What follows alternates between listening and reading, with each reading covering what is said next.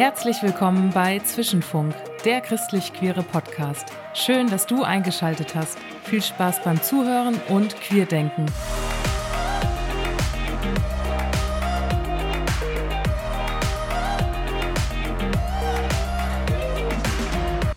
Bevor es mit einer großartigen neuen Folge heute zum Thema Queersein und Behinderung losgeht, möchte ich euch zu einer Zwischenraumveranstaltung einladen. Denn apropos Inklusion. Es wird Zeit, dass sich Strukturen in der Gesellschaft verändern, dahingehend, dass das Normalmaß endlich Vielfalt ist. Und auch in christlichen Gemeinden und Organisationen gibt es da, wie heißt es so schön, Luft nach oben. Insbesondere, wenn es um das Thema Queersein geht, wird schnell klar, welche Personen tatsächlich teilhaben dürfen und welche draußen vor der Tür bleiben müssen. Wir laden euch ein zu Coming In Digital am 18. Februar 21 von 17 bis 20 Uhr. Es wird ein Vortrag von Dr. Martin Grabe zum Thema Queersein und christlicher Glaube geben. Außerdem gibt es in verschiedenen Gruppen die Möglichkeit, sich auszutauschen und zu vernetzen. Wir überlegen gemeinsam, wie wir dazu beitragen können, dass sich weitere christliche Gemeinden und Institutionen für Diversität öffnen und Diskriminierung abgebaut werden kann. Du kannst dich kostenlos anmelden unter coming-in.de. Und jetzt geht's los mit der Folge von Joshua und Martin.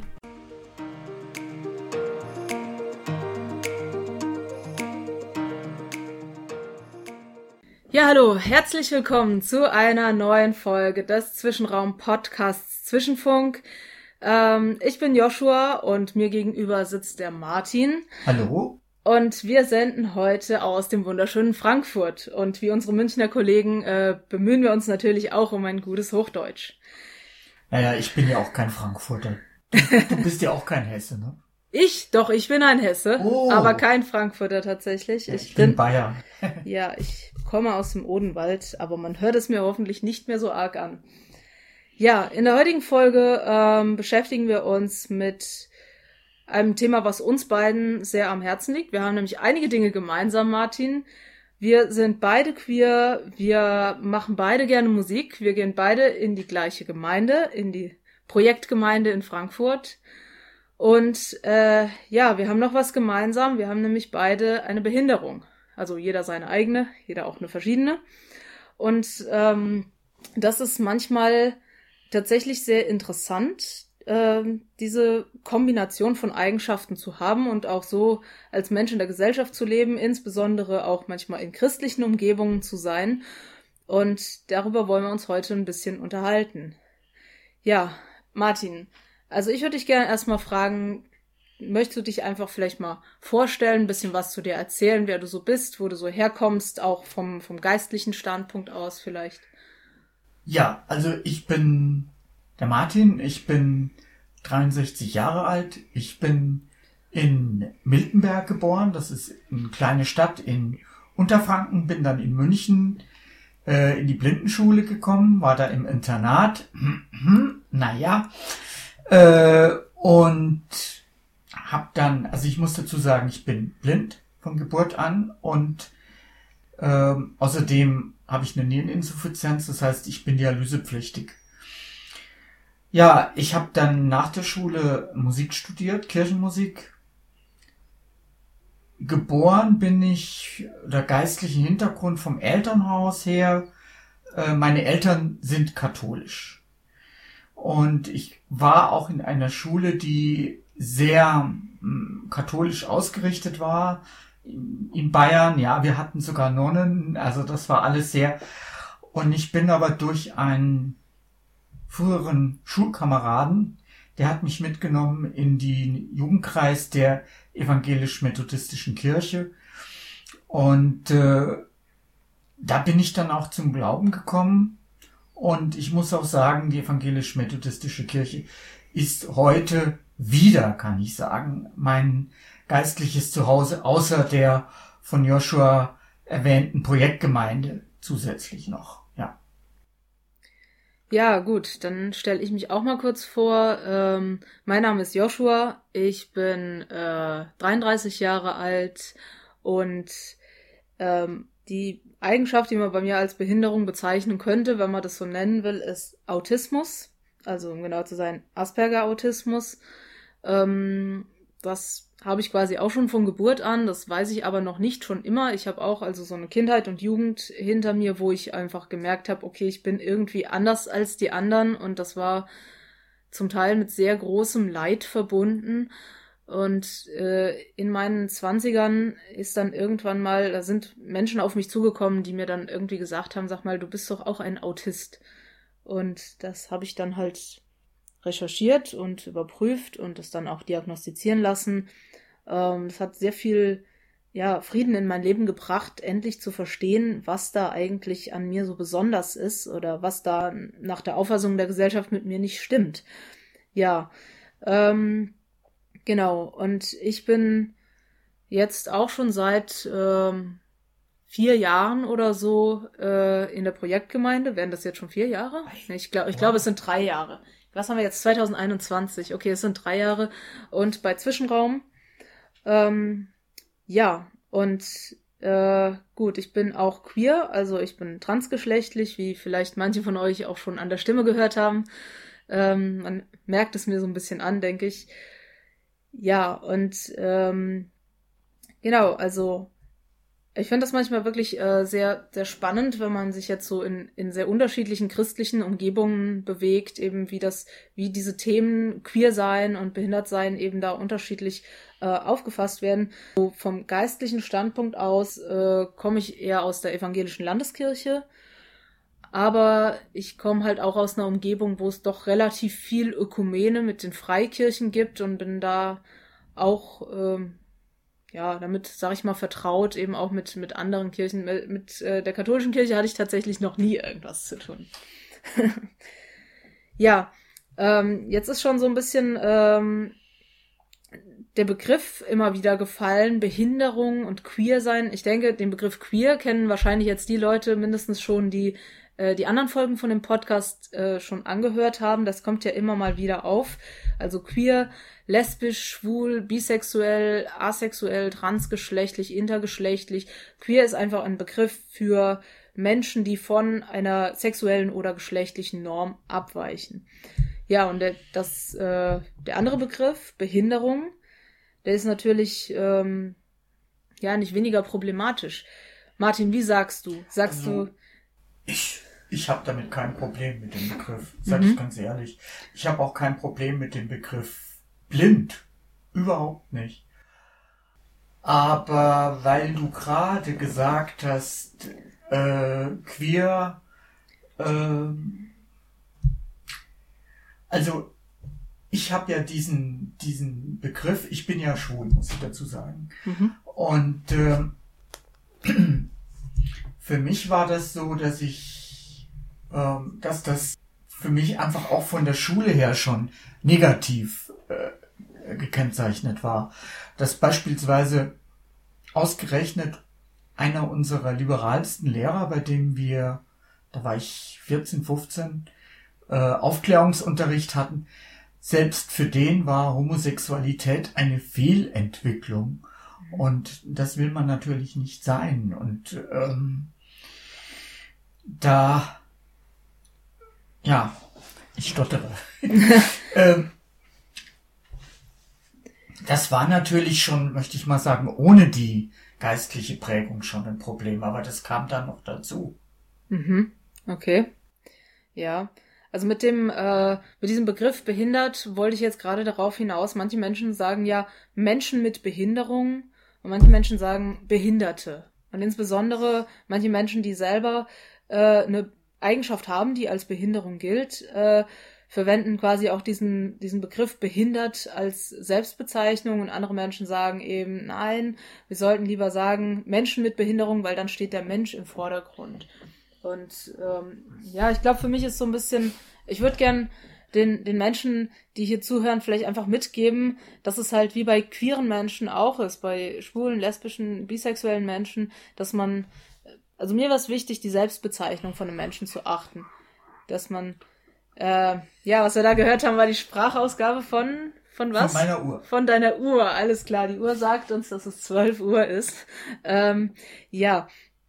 Ähm, also ich, ich finde das sehr wichtig. Ich persönlich habe mit dem Begriff behindert auch kein Problem. Wenn ich von Menschen rede, also von Gruppen von Menschen rede, dann versuche ich dieses Dilemma einfach dadurch aufzulösen, dass ich möglichst sprachlich präzise bin. Also dass ich sage, ich möchte die Menschen bezeichnen, die ich auch meine.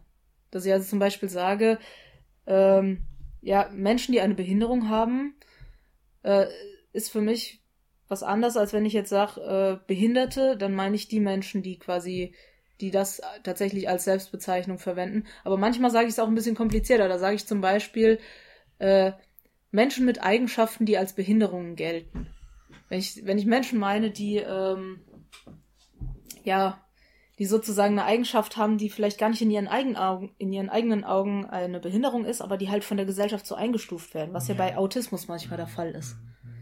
Ja, ich denke mal, das Schwierige für dich war ja wahrscheinlich, dass man dir das nicht angesehen hat oder nicht ansieht. Das ist tatsächlich ein wesentlicher Faktor. Das ist bei mir natürlich einfacher, weil bei mir sieht man es natürlich an. Wobei das natürlich auch äh, wieder anderweitig problematisch ist, weil die Leute dann oft nicht wissen, wie sie mit mir umgehen müssen. Und äh, meine Mutter hat sich immer furchtbar aufgeregt, wenn die Leute dann immer sie angesprochen haben und nicht mich, wenn es um mich ging, weil einfach so eine Angst da ist und so eine Unsicherheit da ist. Wie spreche ich den jetzt an? Ich meine, auf der einen Seite ist es schwieriger, wenn man wenn man äh, die Behinderung ansieht, weil man dumm angeguckt wird oder weil die Leute nicht wissen. Andererseits ähm, ist es wieder leichter, weil man ja es ansieht und weiß, während äh, jetzt bei dir ähm, da merkt man es ja, sieht man es ja, dir sieht man es ja nicht an. Dir merkt man das vielleicht an, wenn man dich näher kennt, aber äh, selbst dann, also wenn, wenn ich es von dir nicht wüsste, äh, wenn du es mir nicht erzählt hättest, wüsste ich es nicht, sagen wir es mal so, würde ich es nicht merken. Ja, Martin, du würdest es nicht mhm. merken, du siehst aber tatsächlich auch manche Dinge nicht. Also du siehst zum Beispiel nicht äh, meine großen Schwierigkeiten mit Blickkontakt. Mit das, das weiß ich, das weiß ich. Ich habe ja auch noch einen anderen Freund, der das auch hat und der mir mal gesagt hat, der ist gerne mit Blinden zusammen, weil die das nicht stört oder die das nicht wahrnehmen.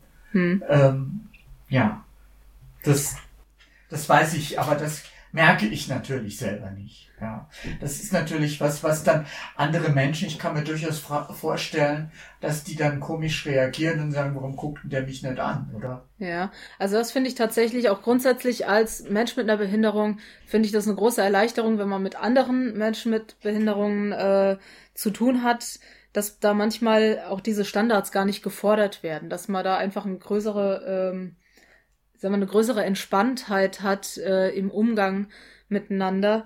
Und also ich merke als Mensch, der eine Behinderung hat, die man nicht auf den ersten Blick wahrnimmt, wie schwierig das manchmal ist ähm, und wie das auch so eine Parallele zum Queersein ist, weil du hast manchmal eine Outing-Situation. Und du hast dann manchmal auch die Situation, dass du das jetzt anderen Menschen irgendwie mitteilen musst, weil die das zum Beispiel auch manchmal vorher wissen sollten. Ähm, und äh, dann kommen manchmal tatsächlich komische Situationen auf, ähm, dass es einem zum Beispiel abgesprochen wird, also dass Leute dann denken, ja, äh, du kannst doch gar nicht autistisch sein, du kannst ja sprechen oder sowas oder ach, wir sind doch alle normal. Also dieser Normalitätsbegriff wird dann manchmal. Oder wir haben alle irgendwo eine Behinderung. Ja. Das habe ich auch genau. schon gehört. Ja, ja, genau. Aber weißt du, Joshua, äh, selbst ich kenne, dass das Leute äh, mir das nicht gleich ansehen und ich habe die, die peinlichste Situation habe ich erlebt bei meinem, das heißt für mich war es nicht peinlich, aber für die betreffende Person, wie ich meinen ersten Freund kennengelernt habe. Da saßen wir in, in der Kneipe und der unterhält sich mit mir und dann gibt er mir einen Stift in die Hand und sagt, schreib mal, mal äh, deine Adresse auf. und, und die anderen gucken den so an, so, der sieht doch nicht. Oh, hat er nicht gemerkt. Also soll's auch geben. Ja, da hast du dann Passing gehabt, ne, als nicht behindert sozusagen. Da bist du durchgegangen als äh, als nicht behindert. Ja, das ist finde ich tatsächlich auch eine eine große Schwierigkeit, äh, also die sowohl äh, queere Menschen als auch äh, Menschen mit Behinderung immer wieder haben, dass man ja also dass viele Menschen versuchen, irgendwie nicht behindert zu wirken und dass auch viele Menschen versuchen, nicht queer zu wirken. Also gerade als, als transgeschlechtlicher Mensch muss ich sagen, ganz viele Transmänner, ne, die, die legen halt Wert drauf, dass sie einfach nur wie Männer aussehen, einfach nur ganz normal als, als männlich gelesen werden und dass ja. man ihnen da nichts mehr ansieht. Und äh, das ist natürlich unter Menschen mit Behinderungen irgendwie genauso. Man versucht, wenn man wenn man irgendwie autistisches Verhalten zeigt, zum Beispiel sowas wie Hände mhm. flattern oder ähm, äh, Sachen, die halt irgendwie auf andere ein bisschen merkwürdig wirken. Man versucht es zu unterdrücken, man versucht irgendwie so, ja, nicht so auszusehen, als wäre man so. Das ist so ein bisschen ja. für mich eine Gemeinsamkeit zwischen queer sein und behindert sein. Ist das bei dir auch so? Mhm. Du kannst es, du kannst es schlecht ich, verstecken, ne? Ich, ich kann es schlecht verstecken. Und ähm, mittlerweile gehe ich damit auch ganz selbstbewusst um. Es ist nun mal so. Und es ist meiner Meinung nach, für mich ist es sogar wichtig, dass meine Umwelt darüber Bescheid weiß. Ja? Ähm, damit zum Beispiel die Leute wissen, welche Hilfen brauche ich. Zum hm. Beispiel.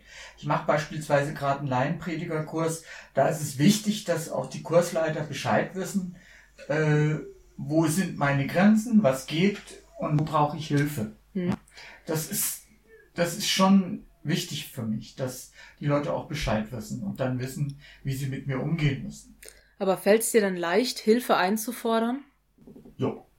Ja, okay. Ja. Also mein, mein Eindruck ist so ein bisschen, dass manchmal Leute, die eine Behinderung haben, sich da irgendwie schwer damit tun. Ich glaube, das hat auch damit zu tun, äh, ich bin mit mal, mir ist es ange, ich habe, es ist angeboren mhm. und ich habe, ja, äh, ich denke mal für Menschen, die ähm, beispielsweise später erblinden, ist es viel, viel schwieriger äh, zu sagen, ich brauche jetzt Hilfe. Ja. Okay. Also ich mache zum Beispiel die Erfahrung, dass Menschen halt super lange brauchen, bis sie sich mal eingestehen, dass sie vielleicht in einer Prüfung an der Hochschule irgendwie äh, einen Nachteilsausgleich in Anspruch nehmen wollen, dass man sich eher irgendwie lange quält und sagt, hey, ich ich schaffe das so wie alle anderen. Ich brauche nicht eine halbe Stunde länger oder ich brauche äh, irgendwas nicht. Ich kann das auch so. Ich muss mich zusammenreißen. Kommt jetzt natürlich ein bisschen drauf an, was für eine Behinderung jemand hat. Aber gerade bei, bei Autismus, ich habe super lange gebraucht, bis ich gesagt habe, okay, ich beantrage jetzt einen Behindertenausweis. Und dann habe ich mal da mhm. gesessen und habe mal mhm. drei Seiten aufschreiben müssen, was ich eigentlich alles nicht kann oder was ich für Schwierigkeiten im Leben habe. Ich war hinterher fix und fertig. Und ähm, ich habe da innerlich sehr lange gebraucht, weil ich einfach gedacht habe, so ich möchte nicht behindert sein, ich möchte nicht irgendwie äh, Hilfe in Anspruch nehmen müssen.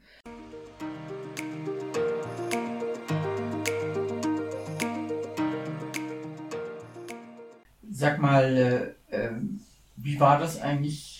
Hat sich dann äh, oder wie war das für dich als Behinderter in der äh, queeren Szene? Hast du da auch irgendwie Probleme gehabt?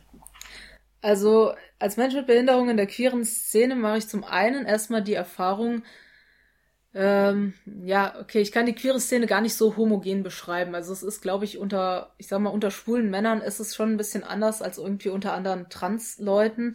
Ähm, aber im Großen und Ganzen kann ich sagen, erstmal, es ist einfacher, als in der Gesamtgesellschaft, weil wir alle wissen, wie es ist, diskriminiert zu werden, weil wir alle wissen, ähm, ja, wie es ist, so einer, einer unterdrückten Gruppe irgendwie anzugehören, weil es ist mehr Bereitschaft da für Inklusion.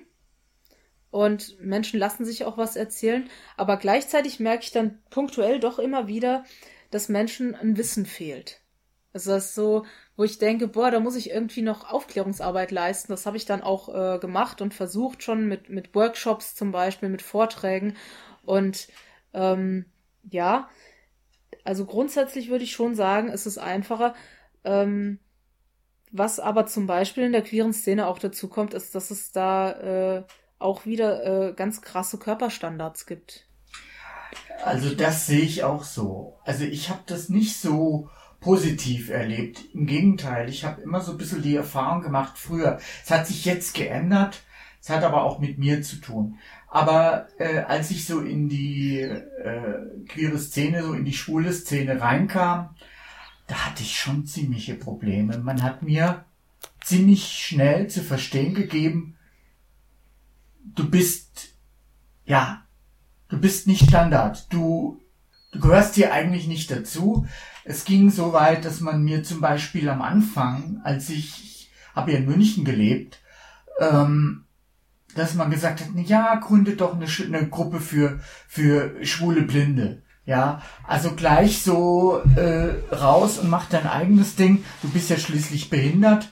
Und also ich habe mir am Anfang schon sehr schwer getan. Und ich muss sagen, ich habe eigentlich erst seit ich so in der christlich-queeren Szene bin, äh, bin ich eigentlich so richtig angekommen in meinem Queersein, in meinem Schwulsein. Mhm. Weil es da doch anders zugeht. Da geht man anders miteinander um. Mhm. Das muss ich schon sagen. So die christlich-queere Szene, da meinst du jetzt auch insbesondere so Zwischenraum, Zwischenraum Projektgemeinde USW. Ja. Mhm. Magst du mal erzählen, wie du, wie du zu Zwischenraum gekommen bist? Ja, also es war so, dass ich ähm, irgendwann mal, ich war verheiratet. Das ist eine lange Geschichte. Ich war verheiratet. Ich habe mein Schwulsein immer weggedrängt. Es darf nicht sein, es durfte nicht sein.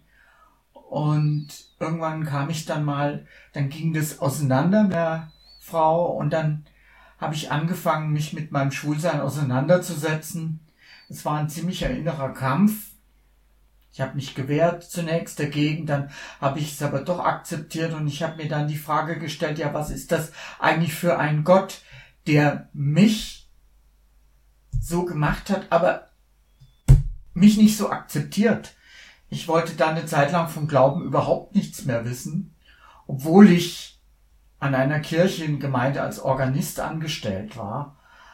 Ähm, aber ich kam dann eigentlich zufällig, per Zufall, an eine Anzeige von Zwischenraum. Da hat jemand wohl eine Anzeige geschaltet äh, im Internet und ich habe dann Kontakt aufgenommen. Ich habe dann vor allem erstmal alle möglichen Beiträge gelesen auf der Zwischenraumseite und ich war einfach total begeistert. Es hat mich total fasziniert, einfach zu sehen, Mensch, Gott ist ja gar nicht so. Gott akzeptiert mich ja, so wie ich bin.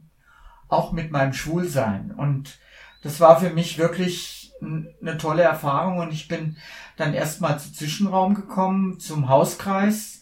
Das war damals noch in Oberursel. Und äh, ja, die haben mir dann gesagt, geh doch mal in die Projektgemeinde. Ich bin dann, ja, und dann bin ich auch in die Projektgemeinde gekommen und da habe ich ja dann irgendwann mal auch den Joshua kennengelernt. ja. Ja, bei und mir. Manchmal machen wir auch Musik zusammen. Ja, allerdings, genau. Also der Martin spielt Orgel, wie ihr schon gehört habt, und ich spiele Posaune und manchmal machen wir das auch zusammen und das macht ganz doll viel Freude.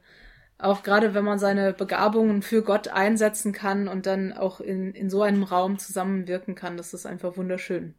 Genau. Ja, vielleicht zu mir, wie ich zu Zwischenraum äh, gekommen bin. Das war, für mich war es eine ganze Weile so, dass ich meinen Queersein nicht ausgelebt habe, natürlich nach außen, also nach innen schon, das war irgendwann nicht mehr wegzudrängen. Und ähm, ja, ich bin da quasi auch über das Internet hingekommen, über Facebook. Ich war in einer Facebook-Gruppe und dann stand plötzlich irgendwann dieses Jahres Jahrestreffen an. Und ich habe so gedacht, so, nee, da gehst du nicht hin und da sind lauter queere Leute, ne, echte Menschen. Da habe ich natürlich Angst gehabt. Und ich wollte da aber irgendwie doch hin, weil ich halt einfach neugierig war und weil es auch nach außen gedrängt hat. Und dann habe ich mich nicht angemeldet und habe gedacht, ja, ich fahre da einfach mal hin, so als Tagesgast. Ich gehe da mal ganz unverbindlich hin und dann gehe ich abends wieder heim und äh, ich wollte mich da nicht irgendwo anmelden und meinen Namen angeben und sowas. Und da bin ich einfach nur so hingefahren. Naja, und ich kam dann da halt rein und es war dann am Ende so, dass ich abends einfach nicht mehr heimfahren wollte Ähm, und wir haben dann eine Möglichkeit gefunden, wie ich dann halt doch noch über Nacht bleiben konnte. Musste ich dann auch, weil ja einfach kein, kein Bus und kein Zug mehr fuhr, irgendwann spät abends. Und ähm, ja, so bin ich dann halt dazugekommen und so bin ich dann über Zwischenraum auch zu der Projektgemeinde gekommen, weil ich dann dort auf dem Jahrestreffen angesprochen wurde.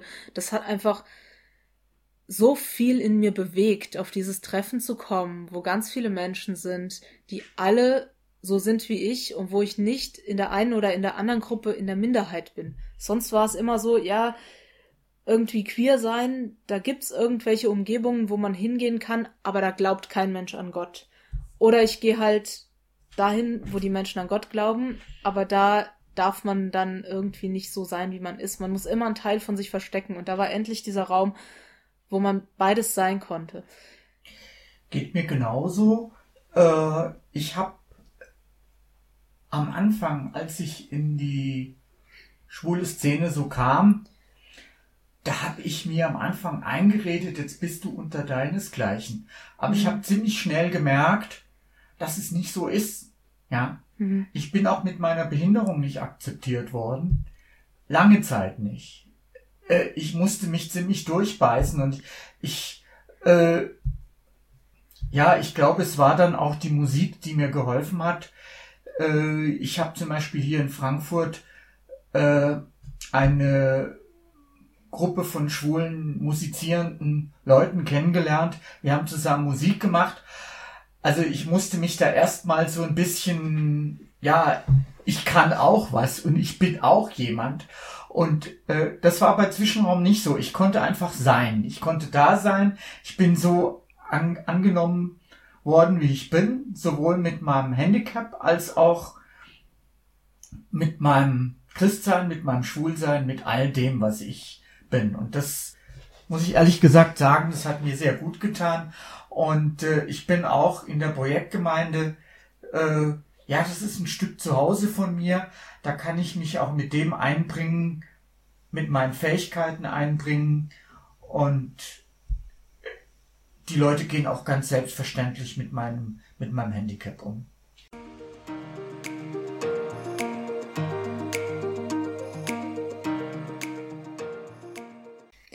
Würdest du denn sagen, dass die Menschen in, also die queeren Christen, Christinnen, dass die in ihrem Christsein irgendwie halt anders sind als Gemeinden, wo du vorher warst oder wie du es sonst kennst?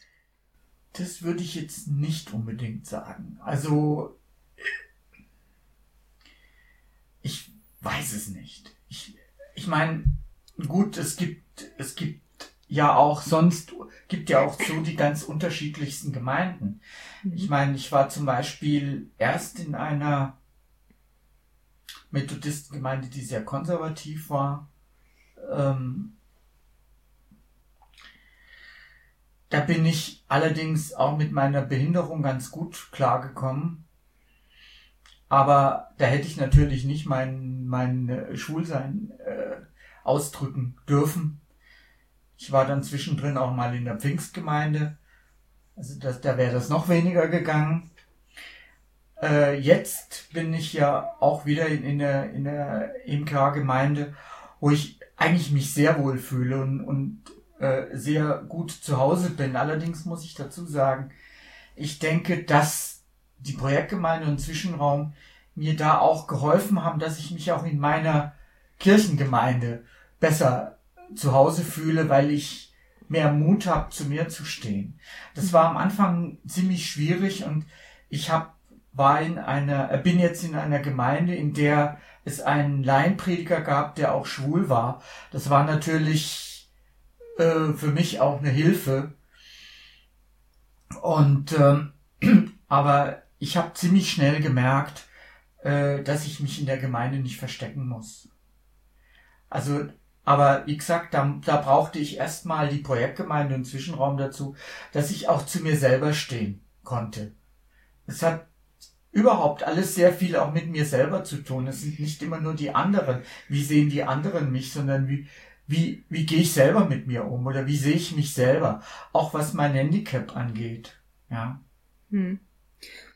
Also meine Erfahrung ist so ein bisschen, wenn ich Menschen sehe, die, ähm, die durch Glaubenskrisen durchgegangen sind, ähm, dann sind die irgendwie in ihrem Christsein anders, dann sind die gefestigter, dann sind, dann merkt man den Menschen einfach an, dass sie irgendwann mal richtig heftig gehadert haben und mit Gott Prozesse durchlaufen haben, die einfach nicht jeder durchlaufen hat. Und natürlich kann das durch alles Mögliche passieren, aber ich habe schon den Eindruck, bei, bei Menschen, ähm, bei, bei queeren ChristInnen, ähm, ist es halt ganz oft der Fall, dass man es ihnen einfach anmerkt. Ja, wahrscheinlich auch, dass sie barmherziger sind.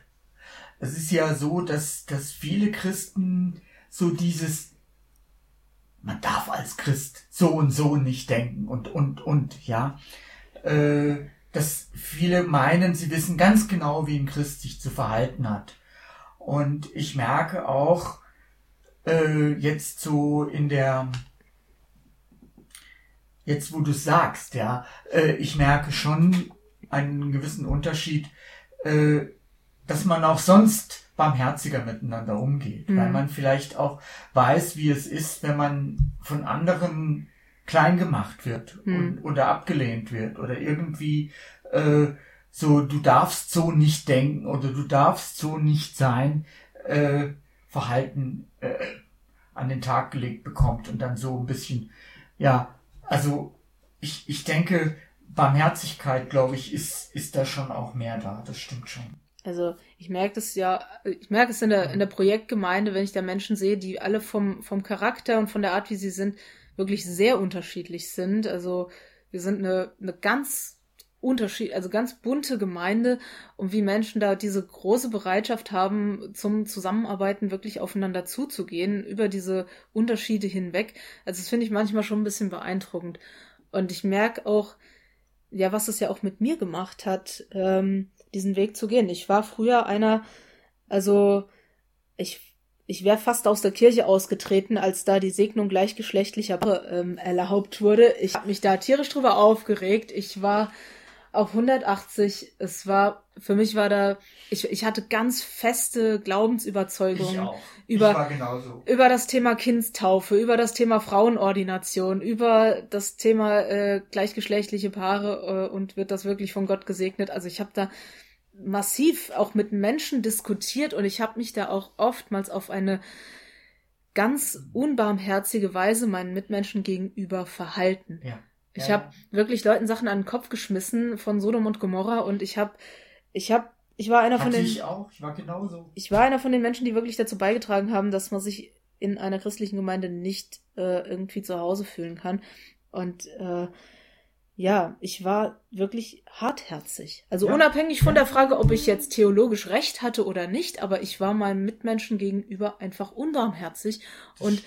gerade in meine eigene Unbarmherzigkeit hinein hat Gott ähm, seine große Barmherzigkeit an mir erwiesen. Einmal, dass Gott mich geschützt hat, dass tatsächlich nicht in meiner Gemeinde irgendwann mal ein lesbisches Paar gekommen ist und gesegnet werden wollte, weil ich habe die schlimmsten Sachen gesagt, was ich dann alles mache. Ähm, und zweitens, äh, ja, dass Gott dann mit mir diesen ganz langen und ganz schwierigen Weg gegangen ist, um mich dahin zu führen, wo ich halt heute bin. Ja. Und ich habe da so viel, ich habe so viel gelernt, ich habe meine, ich habe so viel Persönlichkeitsentwicklung durchgemacht, ich habe mich mit dem Thema Privilegien beschäftigt, mit Demut, aber ich habe auch gelernt, geduldig zu werden mit mir selber und mit anderen Menschen. Mhm. Und ja, ich kann halt sagen, ich habe früher auch schon Gott gedient, ich bin früher auch Jesus nachgefolgt, aber das hat jetzt einfach noch mal eine ganz andere Dimension angenommen. Ja, so so so kann ich das auch sehen. Ja.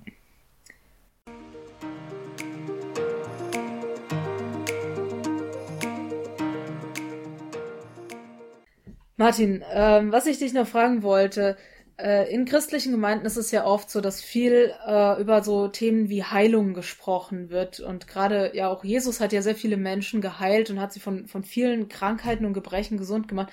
Wie sieht das bei dir aus? Würdest du dir wünschen, wenn du jetzt, also wenn du das haben könntest, von deiner Behinderung geheilt zu werden?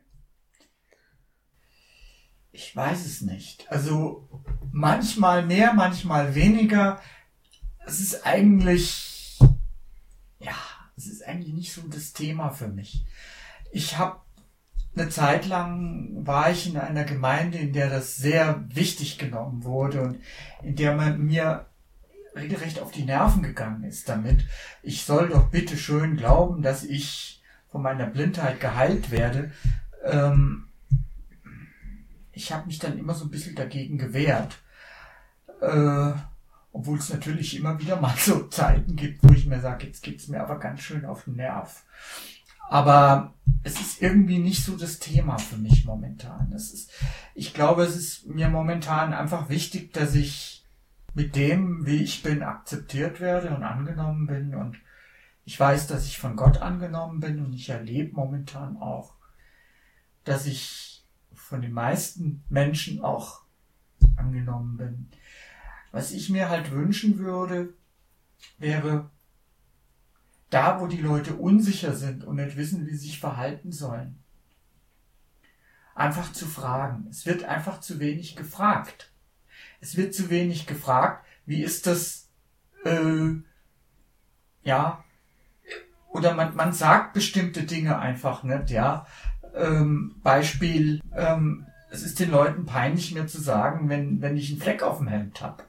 Ja, das ist, das ist albern, ja. Die Leute einfach Mut und, und sagen und äh, fragen oder wenn irgendwas nicht in Ordnung ist, das dann auch sagen. Ja.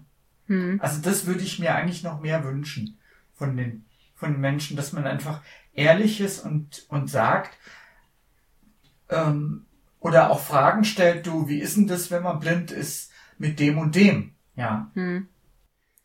Ja, also das erlebe ich tatsächlich auch so. Äh, ich wünsche mir das manchmal auch, dass mir Leute irgendwie eine Frage stellen, weil manchmal, wenn Leute dann Fragen stellen, dann denke ich, oh, äh, das und das hat die Person jetzt nicht gewusst, das war mir gar nicht klar. Also genau. ähm, tatsächlich, ich glaube, also gerade in, in so Kreisen, wo Menschen sehr behutsam miteinander umgehen wollen, was ja manchmal eben auch queere Kreise manchmal sind oder christliche Kreise, dass die Menschen dann irgendwie denken, sie würden einem irgendwie zu nahe treten mit einer, mit einer Frage. Und ich muss ganz ehrlich sagen, ja, es gibt Fragen, die kann dir Google einfacher und besser beantworten. Ne? Irgendwelche statistischen Sachen, irgendwelche Sacherklärungen. Aber über das persönliche Erleben kann man ja eigentlich nur im persönlichen Erzählen was erfahren. Ja, aber es gibt auch so ganz praktische Dinge. Wie soll ich dich jetzt führen? Ja. Ja. Genau. Das sind einfach so Dinge, oder wie, wie, wie lernst du? Ja. Hm. Äh, natürlich kann man auch bei Google über die Blindennotenschrift nachlesen, aber wie lerne ich Martin Feuerstein? Das ist, das ist nochmal, hm. nun noch mal wieder was anderes. Oder, wie gesagt, das bei mir kommt halt auch dazu, dass die, die Leute, wenn irgendwas nicht in Ordnung ist mit mir, ja, äh, meinetwegen an der Kleidung, dann, dann, sag, dann sagen die Leute mir das nicht. Und dann, und dann irgendwann kommt dann mal jemand und sagt es dann auf so eine brutale Art und Weise äh, vor, vor versammelter ja, Mannschaft. Martin, wie läufst du schon wieder rum? Ganz genau, ganz genau, ganz genau. Anstatt einfach mal zu sagen, du, äh, du hast da einen Fleck oder ja. du hast zwei verschiedenfarbige Socken an oder sowas, ja.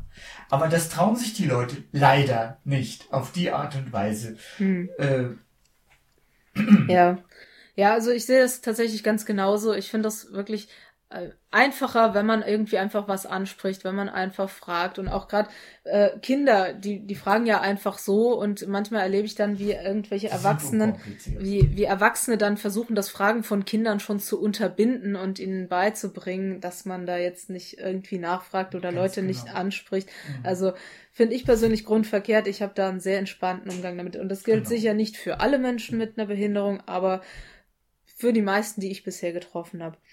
Ja, bei mir das mit dem Thema Heilung angeht, also ich muss sagen, ich habe da auch immer wieder ziemlich damit gehadert, sowohl mit meinem Autismus als auch mit meiner Transgeschlechtlichkeit. Ich habe bei beiden diesen Eigenschaften schon zu Gott gebetet, dass ich geheilt werden will davon. Ich habe bei beiden Eigenschaften schon, ich habe auch schon zu Gott gebetet, dass er mich lieber sterben lässt. Also es war manchmal wirklich schon sehr schlimm.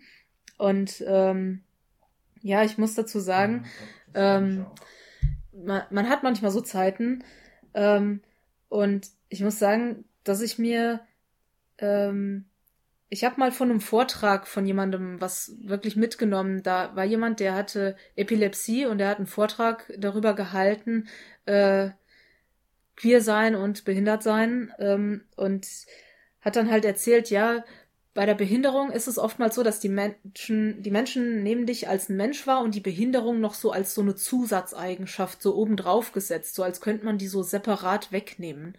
Ähm, und da hat es irgendwie bei mir Klick gemacht und habe ich gedacht, ja, das ist auch immer meine Erfahrung, dass Menschen irgendwie meinen, man könnte einfach diese Behinderung so wegnehmen, wegheilen und dann wäre da noch der gleiche Mensch, nur ohne die Behinderung. Und das ist einfach Unsinn. Sondern es ist, es ist einfach so, ich kann, äh, ich habe alles, was ich erlebt habe, als Mensch mit dieser Eigenschaft genau. erlebt. Genau. Und da ist, genau. ähm, genau. ja, also ich tue alles, was ich tue, als autistischer Mensch. Also ich bezeichne mich auch meistens nicht als Autist im Sinne von einer Identitätsbezeichnung, sondern ich sage halt, ich bin autistisch. Das sage ich eigentlich, äh, ich habe mich dann irgendwann mal gefragt, warum sage ich das eigentlich mit einem Adjektiv, aber es ist genau das, was ich eigentlich damit ausdrücken will, dass ich nicht irgendwie ein Autist bin äh, in, in meiner Identität, sondern dass ich mein ganzes Leben auf eine autistische Weise lebe und wahrnehme.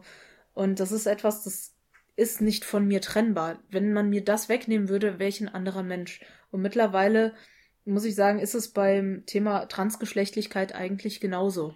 Also ich bin ein Junge, ein Mann, der nicht so erzogen wurde, der nicht die gleiche Sozialisation durchlaufen hat, der ja innere Kämpfe durchgemacht hat, äh, die andere Leute vielleicht nicht haben, der nicht irgendwie nach einer Schablone einfach leben kann, so wie alle anderen das machen. Und das, das prägt einen Menschen. Ähm, und ich muss sagen, also dass mir das auch mittlerweile wichtig ist.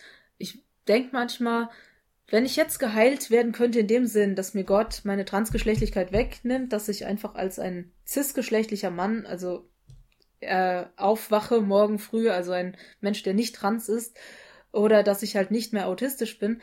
Ähm, also ich glaube, ich würde so eine Heilung nehmen, wenn sie mir angeboten werden würde, aber ich würde nicht meine Vergangenheit verlieren wollen, die mich dahin geführt hat, genau. wo ich jetzt bin. Genau. Weil das ist einfach so wertvoll, was das mit mir gemacht hat, äh, das würde ich nicht ablegen wollen. Es ist ja auch so, ich meine, ähm, ich bin ja Musiker und ich muss ganz ehrlich sagen, als Musiker, für mich ist die Blindheit dann nicht nur eine Behinderung.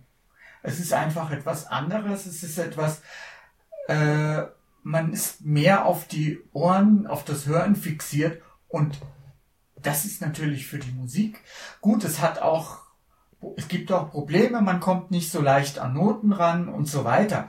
Aber äh, dass man jetzt Melodien zum Beispiel, dass ich mir jetzt meine Choräle für den Gottesdienst, äh, ich kann die dadurch einfach schneller lernen, weil ich es gewöhnt bin, hm. nach Gehör zu lernen. Also es, es hat, es ist nicht nur äh, alles schlecht und ich äh, kann dir da nur recht geben. Wenn ich jetzt geheilt werden würde, okay, ja, würde ich nehmen, aber meine Vergangenheit oder das, was es mit mir gemacht hat, was ich erlebt habe, auch am Positiven, ja, klar. Mhm.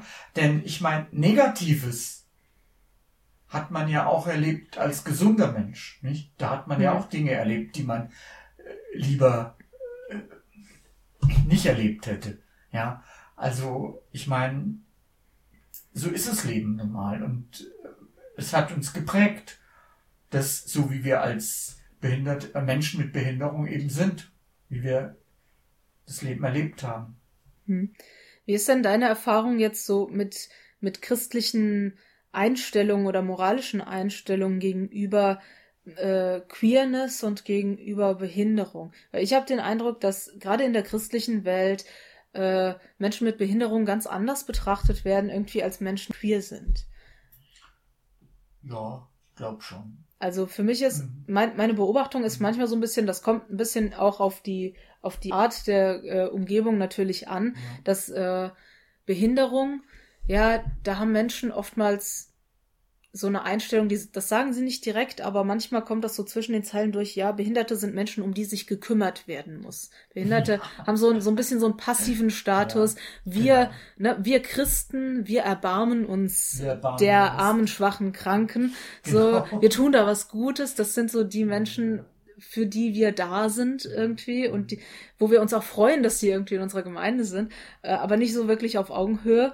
Und bei dem anderen Thema, queer sein, da kommt irgendwie gleich dieser moralische Aspekt der Sünde rein. Und ich denke mir, okay, ich bin mit beiden Eigenschaften irgendwie geboren. Mir wird bei beidem verkauft, dass es irgendwie eine Folge der Erbsünde ist. Aber bei dem einen, da ist, da hat man quasi, ich sage jetzt mal, Mitleid mit mir und ist barmherzig mit mir und äh, ja, kümmert sich irgendwie und nimmt Rücksicht. Und bei der anderen Sache, da ist es irgendwie, da kommt dieses, ähm, dieses Gefühl von, ja, das musst du ablegen, das ist eine Versuchung, also das sagt mir kein Mensch über meinen Autismus, ja. Erlebst du das auch so? Ich weiß nicht. Ja, schon. Ja. Wobei ich sagen muss, ähm, äh, nee, eigentlich habe ich es anders erlebt. Ich habe ähm, in meiner Pfingstgemeinde da war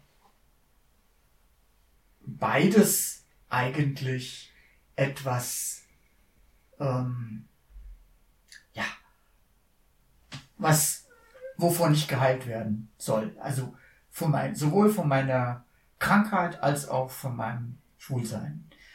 Und äh, ich muss sagen, da wo ich jetzt eben bin, in, der, in meiner jetzigen Gemeinde, da werde ich eigentlich mit meinem Queersein gut angenommen und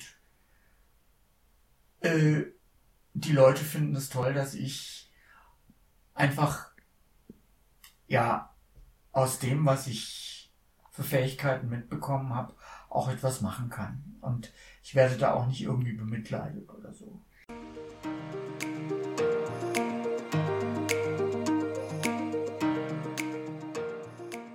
Kam jemals irgendwie der Aspekt von Schuld auf? Das fällt mir gerade noch ein. Irgendwie selber schuld sein in einem gewissen Sinne, so wie man, also wie man an, an Krankheit und Behinderung irgendwie äh, selber schuld ist und so an eben auch also an äh, in der, Schwulsein. In der, in der Pfingstgemeinde schon, ja, mit dem Schwulsein. Das war, das hatte schon so einen Schuldaspekt, ja, ja.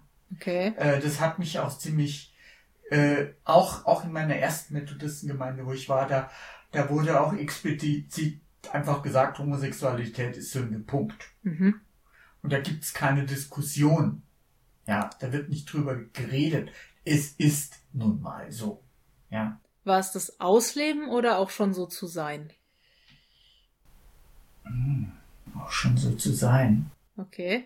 Aber blind sein war keine Sünde. Ich glaube, ich glaube, dass man das gar nicht so unterschieden hat oder dass es dieses nur ich bin es und ich lebe es nicht aus, dass es das nicht gibt, weil man man ist ja nicht so, sondern man tut das. Ach so, ja. okay, also und ja. man tut etwas Böses.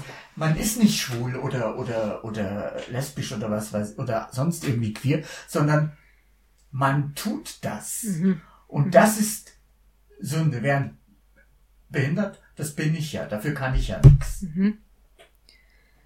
Aber äh, wie gesagt, bei den Pfingstlern war es wirklich so, dass es dann immer geheißen hat, ja, du, du musst glauben, dass du geheilt wirst. Von beiden. Wobei das eine natürlich, das Schwulsein, das wurde natürlich nur so hinter vorgehaltener Hand. Mhm. Ja, in der Seelsorge, während natürlich Blindsein, gut, das haben natürlich alle gemerkt, dass ich blind bin, klar. Mhm. Und da wurde dann dauernd äh, da an mich hingeredet, ja. Mhm. Ja, ich finde das spannend manchmal so in der Gesellschaft, wenn einerseits die Leute auf so einer auf so einer Kopfebene wissen, ja, wenn man halt mit einer Behinderung geboren ist, dann kann man da ja nichts dafür. Aber andererseits merkt man halt doch immer wieder, dass die Menschen schon noch so ein ähm, so ein Gefühl irgendwie in sich tragen, dass man selber dafür verantwortlich ist. Also das haben wir ja in dieser einen Geschichte mit Jesus, haben wir das ja mit dem Blindgeborenen, wo, mhm. wo Jesus dann direkt gefragt wird, äh, ja, wer ist denn jetzt schuld daran? Sind es jetzt seine Eltern oder hat er selber gesündigt? Und Jesus sagt dann so, nee, weder noch. Ähm, und so einerseits wissen die Leute, klar, man kann mit irgendwas geboren werden, man kann auch einen Unfall haben und man kann nichts dafür, aber andererseits, wenn Leute zum Beispiel, wenn Leuten irgendwas passiert oder wenn Leute eine Behinderung oder eine Krankheit erwerben und dann äh, sagen Menschen ja dann schon manchmal, ja, womit habe ich das verdient? So als hätte ein Mensch, der einen schlechten Lebenswandel hat, es mehr verdient als jemand, der sich immer äh, moralisch gut verhalten hat oder jemand, der an, an Gott geglaubt hat. Ja, oder aber so. das ist zutiefst menschlich. Ja. So ticken, so ticken wir nun mal. Also gerade auch wenn du alte Menschen fragst, die Ja. noch sehr gesund und fit sind und du fragst, wie sie das geschafft haben, ne, oder äh, und, und dann kriegst du halt den gesunden Lebenswandel vorgebetet und ich äh, denke mir dann immer, ja, du hast nichts dafür getan, dich extra noch krank zu machen, aber du kannst nicht machen, dass du gesund bist. Ja. Und ich habe bei mir, ich habe zusätzlich zu meinem Autismus auch noch eine chronische Erkrankung und habe äh, halt auch lange mit dem Thema Schuld gehadert, weil ich wirklich gedacht habe, ähm, habe ich mir das selber eingebrockt, dass ich das habe oder wäre das so oder so gekommen? Äh, das ist schon, das ist schon ein, ein großes Thema und äh, Ja. Da denke ich eigentlich weniger drüber nach, wenn ich ehrlich bin. Aber es ist halt interessant, Mhm. wie Jesus darauf antwortet, ne, wenn ein Mensch mit, mit irgendeiner so Eigenschaft geboren ist. Und er hat ja dann gesagt, äh, dass an diesem Menschen die Herrlichkeit Gottes offenbar werden soll. Und dann hat er ihn geheilt. Und wenn ich mir dann überlege, dieser Mensch hat quasi diese Behinderung gehabt und es hat einen Zweck gehabt, dass damit etwas äh, im Leben dieses Menschen passieren soll, wodurch Gott verherrlicht wird. Und das ist was, also das merke ich bei diesen beiden Eigenschaften auch bei mir, bei der Behinderung und bei dem Queersein, dass ich beide Eigenschaften für Gott einsetzen kann. Also das habe ich natürlich habe ich das nicht immer von, von Anfang an gedacht. Ich habe gedacht, ne, das ist was weiß ich eine Strafe Gottes oder so. Das habe ich nicht wirklich gedacht, aber es war so so ein bisschen so ja Gott sieht es gerne, dass ich leide. Ich weiß nicht, was ich alles gedacht habe, aber es war, es war sehr auf mich fixiert. Es war nie darauf fixiert, ja, wofür habe ich denn jetzt eigentlich diese Eigenschaft, die ja gar nicht aussieht, als wäre sie eine Gabe, die eigentlich eher aussieht nur wie eine Schwierigkeit, wie ein Leid und trotzdem äh, habe ich irgendwann gemerkt, ja, ich kann das für Gott einsetzen. Hast du so Erfahrungen auch schon gemacht, wo dir gerade in deinem Christsein das zugute gekommen ist? Ich weiß es nicht. Ich weiß es nicht. Vielleicht, ja, ähm, es kann sein, dass ich mir darüber gar nicht so bewusst bin. Also es ist zum Beispiel durchaus auch schon vorgekommen, dass Menschen, wenn ich irgendwo ein Zeugnis gegeben habe, dann Menschen gesagt haben, ja, dass du äh, als jemand, der blind ist, dass du das so sagen kannst, das hilft mir jetzt. Mhm. Ja. Also sowas habe ich schon, doch schon auch mal erlebt, ja. Äh, aber ich mache mir da eigentlich weniger Gedanken drüber, wenn ich ehrlich bin. Mhm. Ob jetzt mein, mein Handicap oder mein, mein Schwulsein äh, jetzt auch für andere etwas, ja gut, mein Schwulsein natürlich schon für meinen Partner.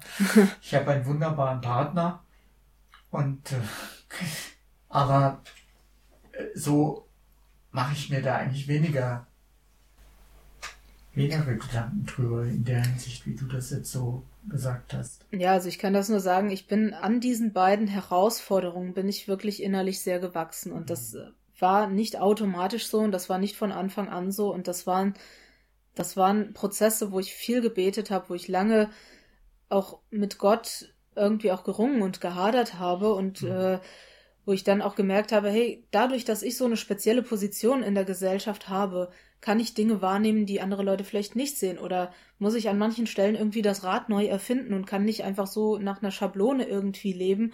Und ähm, das waren einfach Herausforderungen, die ich dann habe meistern müssen. Und ich muss sagen, dass ich Gott sehr dankbar bin, dass er mir keine Herausforderungen gestellt hat, die ich nicht meistern konnte.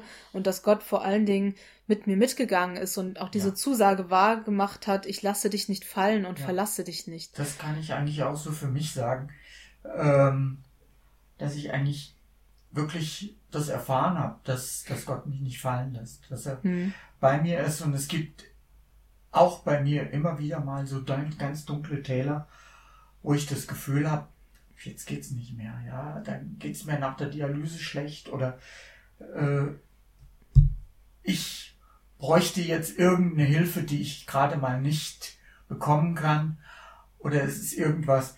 Äh, es gibt schon mal so Momente, aber ich, ich Gott hilft mir da immer wieder durch und ähm, schickt mir auch immer wieder die richtigen Menschen an die Seite, mhm. die für mich da sind und die mir helfen und ja. Ja, also das ist für mich auch ganz wichtig. Du sagst gerade, Gott, Gott trägt dich da durch oder Gott schickt dir Menschen. Also für mich war es in meinem Glauben dann auch eine Entwicklung, ähm, zu merken, an welchen Gott glaube ich eigentlich. Ich glaube an den mhm. Gott, der da ist. Ich glaube an ja. den Gott, der mich sieht. Ich glaube an den Gott, der sich in meinem Leben immer wieder offenbart hat. Und das war, das ist für mich unglaublich wichtig, wenn ich manchmal wohin komme, wo die Leute wirklich sehr buchstabentreu an der Bibel hängen. Und abgehoben. Ja, manchmal auch das. Mhm. Ähm, und daran ist nichts falsch. Also ich will, das jetzt gar nicht verurteilen. Ich lese auch die Bibel, ich lese sie jeden Tag und ich habe, äh, ich, ich finde die wichtig. Ähm, ich merke aber, dass dass sich Gott trotzdem in meinem Leben auf eine Weise offenbart hat, die nicht über eine Auslegung von Bibelversen funktioniert, sondern dass Gott einfach wirklich ganz direkt Kontakt zu mir hergestellt hat. Genau. Und das kam von Gott aus, das kam nicht von mir aus, dass, dass Gott mich bei meinem Namen gerufen hat und ich Gottes Eigentum, Gottes Kind mhm. bin. Genau. Ja, und dafür bin ich Gott einfach unendlich dankbar. Mhm. Und Gott ist mein kleiner Alltag, der als für mich jemand, der blind ist und vielleicht und, und auch chronisch krank ist, Gott ist dieser Alltag nicht egal. Hm. Er ist, es ist ihm nicht wurscht, wie es mir geht. Hm. Er, er geht mit durch. Er geht mit in, in all den Mist, den ich manchmal erlebe. Und äh, in all der Traurigkeit, die ich manchmal erlebe. Und ich werde immer wieder aufgebaut. Er gibt mir immer wieder äh, Hilfen richtet mich immer wieder auf und er ist der, der, der da ist. Das ist so. Hm. Ja, Martin, ich denke, die Uhrzeit ist 13 Uhr, das sagt uns deine Uhr jetzt, ja. Ähm, wir äh, können tatsächlich, denke ich, zum Ende kommen. Wir haben wirklich viel besprochen jetzt und ich würde dich gerne zum Abschluss noch fragen, also du hast ja schon eine Sache gesagt, die Menschen sollen Fragen stellen. Gibt es noch irgendeine wichtige Sache, wo du denkst, das sollen die Menschen aus diesem Podcast mitnehmen? Es ist nicht das Schlimmste, wenn man ein Handicap hat. Es ist viel schlimmer, wenn man nicht an Gott glauben kann. Wenn man, wenn man allein ist. Wenn, ja, wenn man nicht, ja, an diesen Gott glauben kann, der einem auch in schwierigen Situationen weiterhilft. Das ist viel schlimmer. Als wie, wenn man ein Handicap hat. Und man kann auch, auch damit fröhlich und glücklich und auch ein Segen für andere sein. Und das geht da genauso. Das ist ein wunderbares Schlusswort. Ja, an alle unsere ZuhörerInnen da draußen. Ich bedanke mich dafür, dass ihr heute wieder eingeschaltet habt. Ja, und ich möchte euch auch ermutigen, gebt uns Rückmeldungen, schreibt uns, äh, was ihr von unserer Folge gehalten habt, was ihr vielleicht daraus mitgenommen habt, aber auch was ihr für Wünsche für die Zukunft habt, ob ihr Fragen habt, ob ihr einen Wunsch habt für eine neue Folge. Ja, und dann wünsche ich euch Gottes Segen. Bis zum nächsten Mal. Tschüss.